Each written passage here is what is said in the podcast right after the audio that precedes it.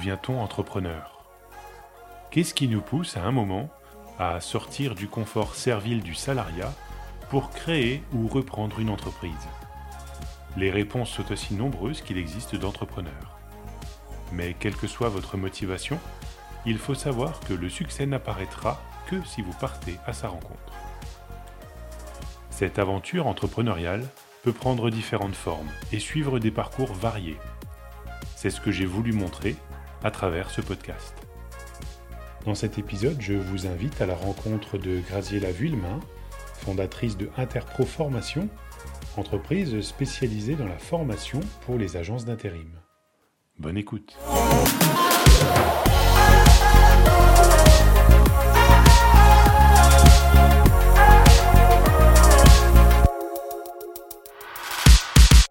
Alors, Graziella Vuillemin, donc je dirige la société Interproformation. Euh, je suis d'origine picarde, ça fait 20 ans que je suis en Alsace.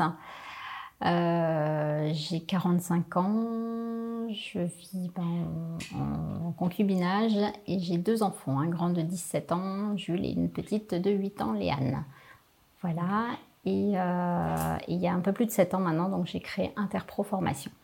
D'accord, donc c'est vous qui l'avez créé c'est moi qui l'ai créé, tout à fait. Très bien. Et Interproformation, c'est quoi? Alors, c'est un, un, organisme de formation qui, au départ, a une grosse vocation sur les, euh, une spécialité avec les agences d'intérim, donc de former les gens qui travaillent dans les agences, qu'on appelle les permanents. Donc sur différentes formations, que ce soit euh, juridique, euh, commercial, de l'accompagnement terrain, etc. Maintenant, on développe plus la partie également industrie, euh, tout ce qui est euh, cohésion d'équipe, de plus en plus de formation en développement personnel, analyse transactionnelle, process, process communication, etc. Et euh, maintenant du coaching aussi, puisque j'ai, suivi une formation d'un an en coaching dans une école accréditée. Ok, très bien, ça a l'air assez complet. Oui, on sait. Justement, avant d'en arriver où vous en êtes aujourd'hui, quel était votre parcours en termes de scolarité? Parce que j'imagine que ce n'est pas forcément ce que vous aviez en tête au départ. Du tout. Quel était, le métier dont, euh, quel était votre métier rêvé, on va dire, quand vous étiez à l'époque euh, à, l'école? Et quel parcours vous avez suivi? Alors, je ne sais pas si j'avais vraiment un métier euh, rêvé, un peu comme les petites filles de faire maîtresse. Ça se retrouve un peu dans la formation. Maîtresse ou vétérinaire. maintenant, j'aurais bien aimé le bon côté du vétérinaire, pas le mauvais. Quand il y a des décisions à prendre, ça aurait été très compliqué, donc j'ai vite abandonné ça. Euh, j'ai fait un bac euh, B, donc économie, un DUT en gestion des entreprises et des administrations, GEA option personnelle. Donc, euh, qui m'a beaucoup plu. j'ai fait un stage à l'époque dans une agence d'intérim. J'ai adoré. Et je me rappelle avoir rempli un dossier à l'époque quand je suis allée m'inscrire dans une agence. Le métier que j'aurais aimé faire, c'est d'être responsable d'une agence de travail temporaire. Qu'est-ce qui vous a plu dans ce métier-là? C'est diversifié, on s'ennuie jamais. Euh, chaque jour est différent. Il euh, faut être hyper polyvalent et ça bouge tout le temps. Et c'est quoi? C'est la relation justement avec les personnes qui cherchent du travail? C'est euh, la diversité du, métier tout simplement? Il y, a... il y a la diversité du métier, il y a le rythme, il y a la diversité des personnes qu'on peut côtoyer, aussi bien les intérimaires que les clients, donc les entreprises tout est, enfin, pour moi, c'est vraiment un métier euh, passionnant. Et donc vous avez fait ce, stage et euh, suite à ce stage euh, Alors j'ai fait ce stage. ensuite, bah, j'ai fait, j'ai été assistante de direction dans une entreprise d'électricité chauffage sanitaire. Donc rien à voir. Rien à voir. Ensuite dans un cabinet d'architecture et, une entreprise de bâtiment. et j'ai démissionné, j'ai tout claqué pour venir en Alsace. Euh, et en Alsace, je suis rentrée dans une agence d'intérim pour m'inscrire. Et là, ben, les deux personnes étaient occupées à l'accueil. C'est le responsable qui m'a reçue. Euh, et en une demi-heure, le contact est super bien passé. Et avec le recul, ben, elle m'a demandé ce que j'aimais faire. Donc je lui ai dit que moi, je veux un boulot où je m'ennuie pas, il faut que ça bouge. Enfin, ça correspondait parfaitement à l'intérim. Et au bout d'une demi-heure, elle m'a dit bah, écoutez, euh, mon assistante part en congé maternité dans trois mois. si vous voulez, vous la remplacez. Et ça a commencé comme ça. Voilà. Une belle opportunité. Tout à fait. Donc j'ai fait ça pendant euh, quelques années. Et euh, ensuite, j'ai trouvé, j'ai vu une annonce, j'avais envie de faire de la formation, donc j'ai trouvé une annonce euh, où je cherchais des formatrices et c'était pour former des gens qui travaillaient dans les agences d'intérim. Donc c'est un métier que j'adore, euh, l'intérim, euh, qui vraiment me passionne, que je connais et en plus j'allais faire de la formation. Donc là c'était le job rêvé. Et j'ai fait ça pendant sept ans avant de monter, monter mon organisme de formation. D'accord. Donc quand vous avez créé votre entreprise, c'était un métier que vous maîtrisiez déjà puisque vous le faisiez avant, c'est ça? Très bien. Enfin, je maîtrisais enfin, la formation. Par contre, je ne maîtrisais pas forcément la partie euh, gestion, la partie commerciale, euh, puisque ben, quand on démarre et qu'on est seul, le chef d'entreprise a toutes les casquettes. Donc vous étiez toute seule à ce moment-là? Oui, tout à fait. Alors justement, quelles ont été les, difficultés auxquelles vous êtes, euh, que vous avez rencontrées à ce moment-là? Il y a la solitude au départ. Donc il y a l'engouement parce qu'on est très content de pouvoir créer son enfin, sa propre société, d'être euh, soi-même son patron. Moi j'étais super contente, je l'ai fait aussi à la base parce que je me j'aimais ce que je faisais, j'aimais mon job de formatrice. Seulement je ne m'y retrouvais plus à un moment dans les valeurs de la société. Donc c'est pour ça que j'ai créé ma société. Donc c'est vrai que ça c'était euh, fabuleux et motivant. Et d'un autre côté, ben, on se retrouve euh, face à une page blanche et de se dire, ben, qu'est-ce que je fais, par quoi je commence, euh, qu'est-ce qu'il faut mettre en place, à quoi il faut faire attention, euh, comment on gère une entreprise, c'est pas simple. Alors, qu'est-ce qui vous a aidé justement à passer ce cap? Vous avez réussi à trouver des personnes qui vous ont conseillé? Vous avez réussi à vous débrouiller toute seule? Alors, j'ai fait le, ben, le fameux stage obligatoire à la CCI, qui était super intéressant, sur une semaine où euh, à la fois on vous donne des informations, même si ça reste des informations, mais c'est intéressant, et on vous donne aussi euh, aussi bien ce qui va être sympa que ce qui ne va pas l'être. Et c'est vrai que ça, alors ça peut en démotiver certains, mais ça permet à d'autres, ceux qui ont vraiment envie, d'être proches de la réalité de ce qui va se passer. Quand on démarre une entreprise, ben, on passe son temps à payer des choses. Faut le dire, hein, ça surprend un petit peu au début alors qu'on n'a pas encore commencé.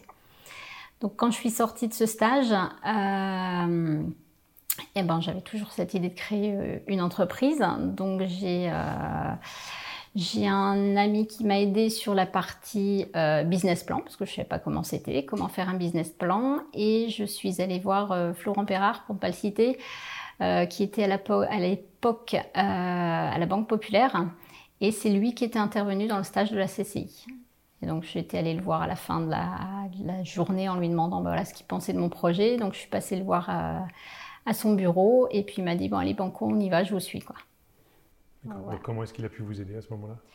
Eh ben par un crédit au départ. Même si en formation il ne faut pas non plus énormément de choses, mais bon il fallait quand même euh, avoir l'accès à une location pour une voiture, il fallait un ordinateur. Euh, j'ai commencé de chez moi comme beaucoup de d'entrepreneur au départ, quoi. Quand on est seul pour éviter euh, tous les frais, mais bon, effectivement, il m'a permis d'avoir euh, tous ces investissements de départ. D'accord. Moi, un des meilleurs conseils qu'on m'a donné justement au moment où euh, j'ai fait la transition de passer d'être entrepreneur à société, ça a été, bah, on m'a conseillé d'avoir un fonds de roulement suffisant pour tenir quelques mois si jamais il n'y avait pas d'activité.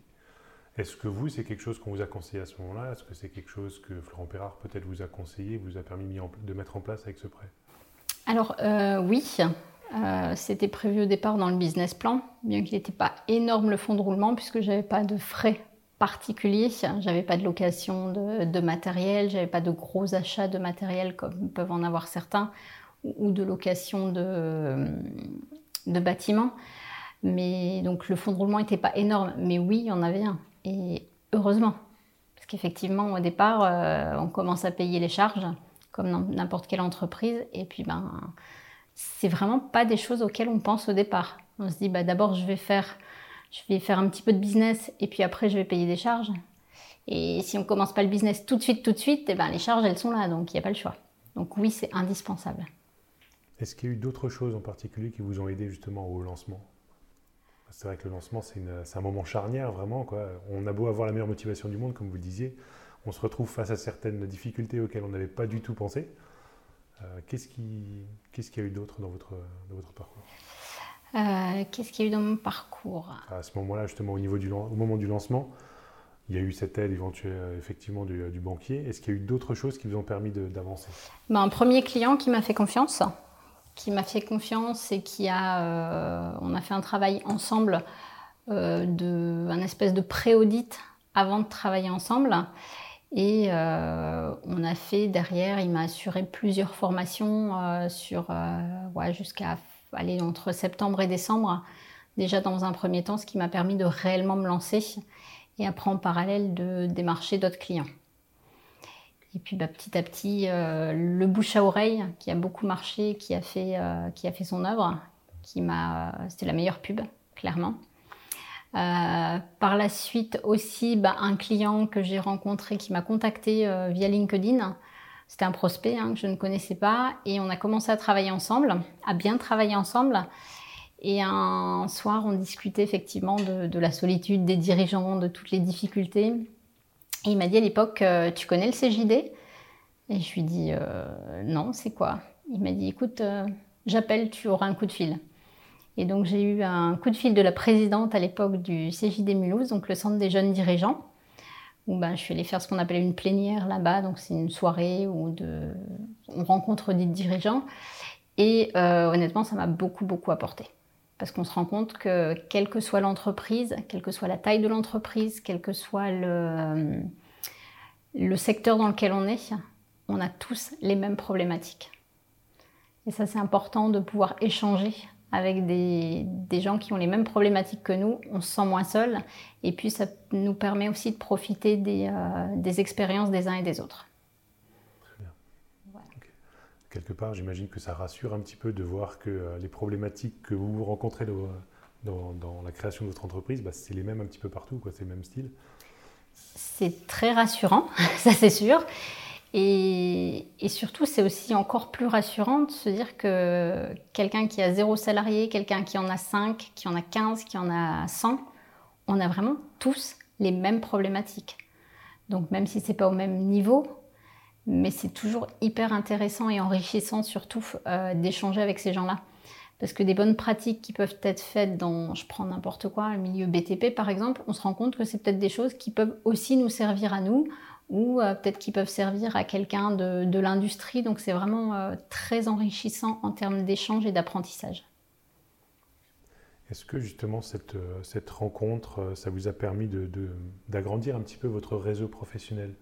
Le, fait de rencontrer justement d'autres jeunes créateurs d'entreprises, d'échanger avec eux, ça permet peut-être de créer un lien et donc un réseau qui s'agrandit. Est-ce que c'est quelque chose qui, qui s'est passé à ce moment-là? Est-ce que, ça vous a aidé, oui, beaucoup. Même si euh, le CJD n'est pas un, lieu normalement où on fait du business, il y a effectivement des liens qui se créent. Et euh, si vous avez besoin, euh, je sais pas, d'un avocat ou de, sais pas, de quelqu'un dans n'importe quel domaine, eh ben effectivement, on a nos amis du CJD avec qui il y a une vraie cohésion, et eh ben on les appelle spontanément. Donc oui, en termes de réseau, ça développe euh, le réseau de façon, euh, je ne vais pas dire exponentielle, mais quand même.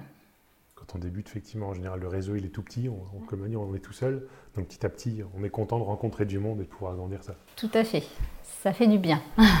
Au moment où vous avez décidé de, euh, quitter l'emploi salarié, la, façon de vivre un petit peu facile et tranquille, on peut dire, mm-hmm et devenir entrepreneur. Est-ce que, euh, quelles ont été vos réflexions à ce moment-là? Parce que on peut avoir cette motivation-là de créer quelque chose qui nous ressemble. On peut avoir certains freins également. Euh, peut-être la peur justement de ne pas pouvoir continuer à vivre comme on avait l'habitude. Euh, peut-être les freins de la famille des fois qui se disent oui fais attention c'est compliqué etc. Comment, quels ont été peut-être les, les, freins à ce moment-là et comment vous êtes passé au-delà? Peut-être qu'il n'y a pas eu de frein du tout, hein, je ne sais pas. Disons qu'à la base, quand j'ai euh, quitté le, job que j'avais de formatrice, euh, où je me déplaçais beaucoup sur toute la France, euh, j'ai dit maintenant je cherche un job beaucoup plus tranquille, style assistante de direction, où je me déplace plus. J'ai plus envie, voilà.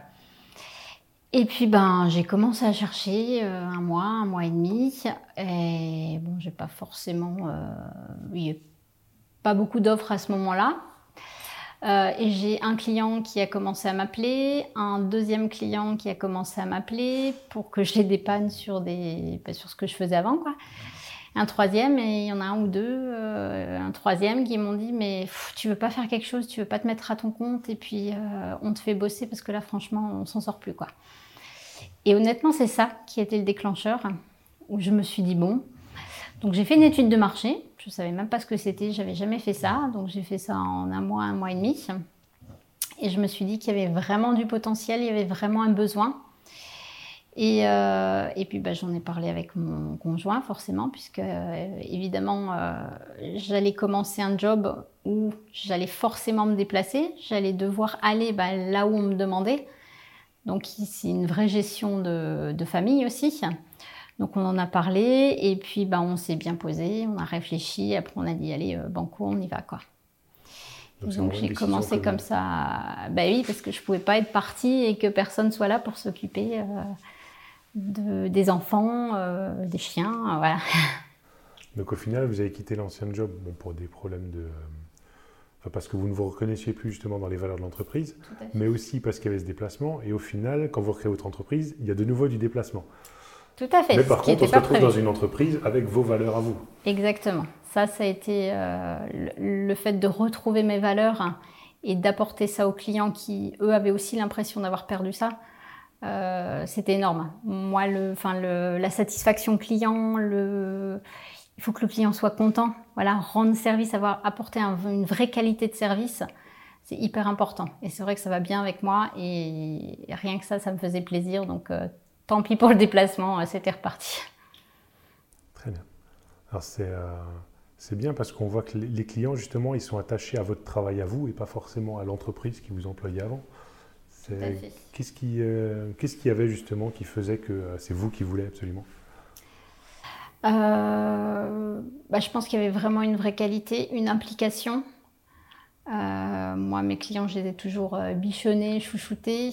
Euh, j'ai été formatrice dans mon ancien job. Ensuite, je suis passée sur la partie commerciale. j'ai toujours été là pour les dépanner, même quand j'étais sur la partie commerciale, alors que j'étais plus là pour répondre à la maintenance. Je les ai toujours dépannés, donc forcément après, ben, quand ils me retrouvaient plus ou quand ils trouvaient plus parce qu'ils avaient connu, ben, naturellement, ils sont venus, ils sont venus me chercher clairement. J'imagine que euh, moralement, ça fait un bien fou d'entendre ce genre de choses. Euh, on, se rend compte que tout le travail qu'on fait, toute l'implication qu'on a mis, bah, elle, est, mise en valeur réellement. Quoi. Elle est vraiment ressentie de l'autre côté. Tout à fait. C'était, euh, ouais, ça fait du bien. Et comme dit, si, si eux n'avaient pas été là pour me, pour me dire, écoute, tu veux pas faire quelque chose, honnêtement, je pense que j'aurais jamais créé la société. Quoi. Alors justement, quand on veut faire grandir une entreprise, forcément, on démarre souvent seul y a un moment, on se retrouve à devoir recruter. Mhm. Euh, comment est-ce que ça s'est passé pour vous et sur quel poste est-ce que vous avez recruté au départ? Est-ce que c'est plutôt pour gérer tout ce qui est administratif ou est-ce que c'est plutôt justement pour être vraiment sur le terrain et pour faire de la formation? Euh, Alors la première personne que j'ai recrutée, c'était quelqu'un pour être sur le terrain comme moi et pour faire des formations sur le terrain et faire en plus un petit peu de commercial. Donc, euh, et ça se passait très très bien et ça faisait du bien de plus être seul. Euh, on avait euh, des, périodes quand on était en, création de nouvelles formations, on était par terre dans le bureau avec tous les papiers autour de nous. Enfin, on avait des moments super. donc, c'était ma première recrue qui est partie au bout de 18 mois puisque ben, elle avait un petit garçon et ça devenait compliqué à gérer avec les déplacements. Euh, donc là, c'était très très dur, parce que d'un coup, je me retrouvais nouveau seule, et surtout qu'on avait une, belle complémentarité, on se complétait vraiment. Donc, euh, mais bon, c'est quelqu'un avec qui euh, on s'entend très bien, on est toujours en, très bon terme, voilà, actuellement. Et, après, j'ai recruté quelqu'un au niveau de l'administratif. C'est-à-dire que moi, je faisais plus de la partie formation parce que c'est difficile de trouver quelqu'un puisqu'à l'époque on, était vraiment spécialisé dans l'intérim, euh, de trouver quelqu'un qui a une antériorité dans l'intérim et qui veuille faire de la formation et se déplacer. C'est pas forcément évident de trouver des gens qui ont envie de se déplacer. Donc j'ai pris quelqu'un en administratif et moi je me suis déplacée encore plus. Voilà. Et euh, justement, quel a été pour vous le, le déclic qui vous a dit bah, maintenant il faut que je recrute quelqu'un? Est-ce que c'est parce que vous aviez vraiment beaucoup de demandes et que vous n'arriviez plus à tout gérer toute seule? Est-ce que c'est parce que vous avez à un moment voulu développer davantage? Alors j'avais, j'ai envie de dire les deux. J'avais vraiment beaucoup de boulot, donc je m'en sortais plus, j'y arrivais plus toute seule. Euh, puisque ben, au départ, quand vous n'avez pas de secrétaire, euh, on fait comme tout le monde, hein. on fait les papiers le soir, le week-end, euh, quand on peut, le soir à l'hôtel. Autant que possible, on, évite si possible, enfin moi j'évitais si possible de le faire à la maison, ce qui n'était pas forcément évident parce que le temps me manquait. Donc clairement j'avais trop de boulot. Euh, et, aussi l'envie de, me développer. Et c'est vrai que j'avais, euh, je me rappelle d'une discussion avec euh, un de mes amis du CJD, Maxime. et à chaque fois que je discutais avec Maxime, je crois que presque deux jours après, j'avais envie d'embaucher de nouveau quelqu'un, quoi. Et, ouais, il y a eu cette discussion avec Maxime, je pense, qui a fait euh, l'échange, qui a été aussi le déclic de, me rendre compte qu'effectivement j'ai trop de boulot et j'ai envie d'aller plus loin et de pas rester seule. Donc, euh, c'était deux choses qui m'ont fait euh, me dire faut y aller, quoi. Est-ce que quelque part ça fait pas un peu peur justement de, de recruter, de se dire je vais devoir embaucher quelqu'un je sais que parfois c'est compliqué de trouver la bonne personne, euh, que si on tombe bah, sur la mauvaise personne, c'est des fois ça peut être compliqué de s'en séparer. C'est toute une réflexion justement quand en plus vous travaillez dans l'intérim avant, vous, avez certainement eu, connaissance de, cas parfois un peu difficiles. Euh, comment est-ce que vous avez réussi à passer euh, ces contraintes-là pour ne vous focaliser que sur le, le positif? Eh ben, je suis déjà allée voir le comptable en lui disant ben voilà, euh, voilà les chiffres, j'aimerais embaucher, je m'en sors plus. On a regardé ensemble, on a fait un business plan. Je savais euh, parce qu'il fallait que je rentre hein, pour que ça marche. Euh, donc ça rassure un petit peu.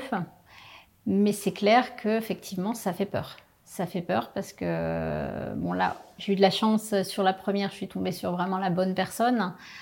donc c'est difficile de trouver la personne. Et après, c'est une pression autre, c'est de se dire que demain, si à la fin du mois ça va pas, il n'y a pas que moi, quoi. Il y a quelqu'un d'autre en jeu.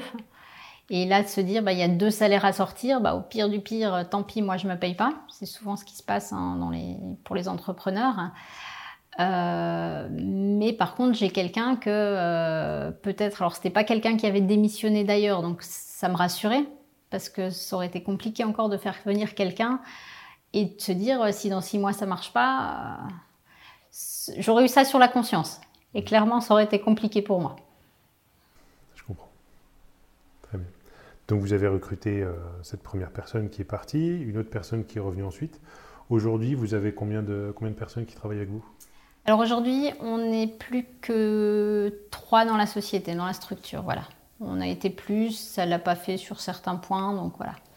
Aujourd'hui, on est trois. Vu la situation actuelle, euh, les joies de 2020, ce qui s'est passé en mars-avril, euh, pour l'instant, on a décidé là de finir l'année à trois et de voir après ben, comment ça va évoluer. Alors justement, 2020, année un peu compliquée pour beaucoup. Euh, j'imagine que vous avez dû adapter votre manière de travailler. comment est-ce que vous avez réfléchi ces changements et qu'est-ce que vous avez fait? Eh ben, c'est simple, du jour au lendemain, les formations sont arrêtées. C'est-à-dire qu'on a fait euh, zéro chiffre en mars et en avril. Euh, la période confinement, elle a été euh, une grande épreuve pour nous parce qu'on a eu énormément de boulot. Ça a été du calme les 15 premiers jours. Et après, on s'est dit, bon, bah, il faut qu'on réagisse.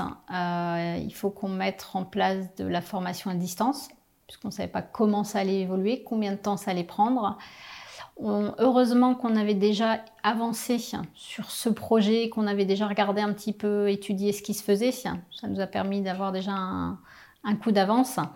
Et en un mois et demi, on s'est décidé sur la plateforme qu'on allait prendre. On a remodelé certaines de nos formations, pas toutes, en format classe virtuelle. Parce qu'on a choisi de les faire en classe virtuelle, c'est-à-dire qu'on est, euh, en permanence avec les stagiaires comme si on était en présentiel. Seulement, bah, les formations, on les présente différemment, euh, les supports sont aussi différents. Donc, on a tout réadapté. Pendant un mois et demi, on a fait un énorme boulot euh, pour réadapter nos formations sur le format classe virtuelle. Et après, entre mai et juin, on a eu un énorme boulot en classe virtuelle. Et là, depuis début septembre, je crois qu'on a eu une formation présentielle. Les autres, les gens sont beaucoup, beaucoup plus ouverts sur de la classe virtuelle, aussi bien pour leurs salariés. On a des clients qui ont des salariés un petit peu partout en France. Donc faire venir euh, des salariés de différentes régions, les regrouper à un endroit, c'est un petit peu compliqué et ça fait peur aussi à certains. Et ça coûte de l'argent à l'entreprise? Et ça coûte de l'argent. Donc le format classe virtuelle est plutôt intéressant là-dessus. Euh, d'autant que nous, on fait des sessions de maximum 2h30 pour que les gens puissent avoir une autre activité, enfin vaquer à leurs occupations le reste de la journée et pour pas que ce soit trop long. Parce qu'au-delà de 2h30, c'est difficile. Euh, déjà pour moi, ce serait difficile d'assister à une formation, de l'animer aussi. Donc on se met aussi à la place de nos clients. Très bien. Est-ce que euh, justement ce mode de fonctionnement, c'est quelque chose qui aujourd'hui vous plaît et que vous avez envie de continuer par la suite, même si la situation redevient comme elle était avant? On va le continuer, oui, forcément, puisque je pense que la demande va être de plus en plus dans ce sens. Euh, maintenant, on va quand même continuer à faire des formations en présentiel parce que ça permet d'avoir quand même des échanges euh, différents avec les stagiaires. Et puis, euh, nous, ça nous permet de bouger un petit peu, d'aller rencontrer des gens, de voir quand même nos clients. C'est quand même important. Économiquement, c'est peut-être plus intéressant pour vous, effectivement, à distance, mais le relationnel n'est pas le même. Le relationnel n'est pas le même, puisqu'à distance, on voit bah, les stagiaires, ce qui est très bien comme en présentiel, seulement en présentiel, comme souvent on est chez eux, euh, au sein de, leur, euh, de, leurs entreprises, et eh ben, on voit aussi euh, les autres personnes de l'entreprise, on voit les décideurs, donc les relations sont différentes. en général, pour avancer, on a besoin de, projets, d'objectifs qu'on se fixe. quelle est votre manière de fonctionner justement pour vous? Est-ce que vous fixez un objectif à court terme, quelque chose que vous pouvez atteindre rapidement? Est-ce que vous fixez des objectifs à long terme? Est-ce que vous décomposez? Comment est-ce que vous, euh, vous faites à ce niveau-là? Ou bien est-ce que vous regardez simplement euh, des opportunités qui se créent à un moment et puis vous choisissez d'y aller ou pas? Il y a, j'ai envie de dire, euh, en ce moment c'est plus du court terme. Puisque vu la conjoncture, déjà, on essaie de réussir nos objectifs mensuels. Déjà, je pense comme beaucoup d'entreprises, d'ici fin d'année, en tout cas au moins pour limiter la casse. Euh, on sait de toute façon que ce ne sera pas une bonne année, ça c'est clair. Euh, après, je pense qu'on se relancera sur du plus long terme ben, l'année prochaine en espérant que tout, tout s'arrange euh, vis-à-vis de, la, situation actuelle, hein, que tout s'arrange et tout évolue dans le bon sens. Mais actuellement, honnêtement, des projets à long terme, c'est compliqué c'est difficile de savoir comment ça, ça va évoluer l'année prochaine, etc. Tout à fait. Très bien. Et euh, est-ce que vous avez un grand projet que vous aviez peut-être avant, avant la période Covid? Et que vous souhaitez quand même euh, réaliser d'une manière ou d'une autre, justement, malgré la situation actuelle, peut-être en vous adaptant, en réalisant d'autres choses Est-ce qu'il vous reste un projet ou est-ce que vous en avez un, euh, un projet en vous disant, bah, je sais que dans 5 ans, mon entreprise, je veux qu'elle soit comme ça ou peut-être dans 5 ans, je ne veux plus avoir l'entreprise, moi je veux vivre euh, tranquillement de mon côté. Ça peut être un objectif personnel également.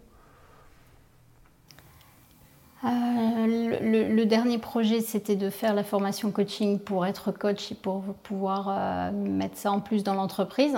Donc voilà, ça se finalise bah, la semaine prochaine. J'aurai fini cette formation. Donc voilà, bah, après on va passer à la suite. Euh, l'objectif, c'est vraiment de devenir un, organisme de, de formation euh, de référence au niveau national. On l'est déjà dans la partie intérim.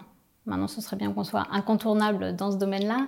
Et puis de, développer la partie euh, industrie, entreprise, où pour l'instant, on est encore très peu sur ce domaine-là. Alors justement, dans une entreprise lambda, qu'est-ce que vous pouvez apporter avec vos formations? Alors des formations, euh, beaucoup de choses sur la partie développement personnel, euh, en cohésion d'équipe, en management, en faisant des formations pour manager différemment. Euh, ça peut être des formations et, un accompagnement coaching. Ça peut être des formations, je donne un exemple, quelque chose qui est assez percutant sur le, s'appelle du horse concept. C'est de faire travailler les managers avec des chevaux.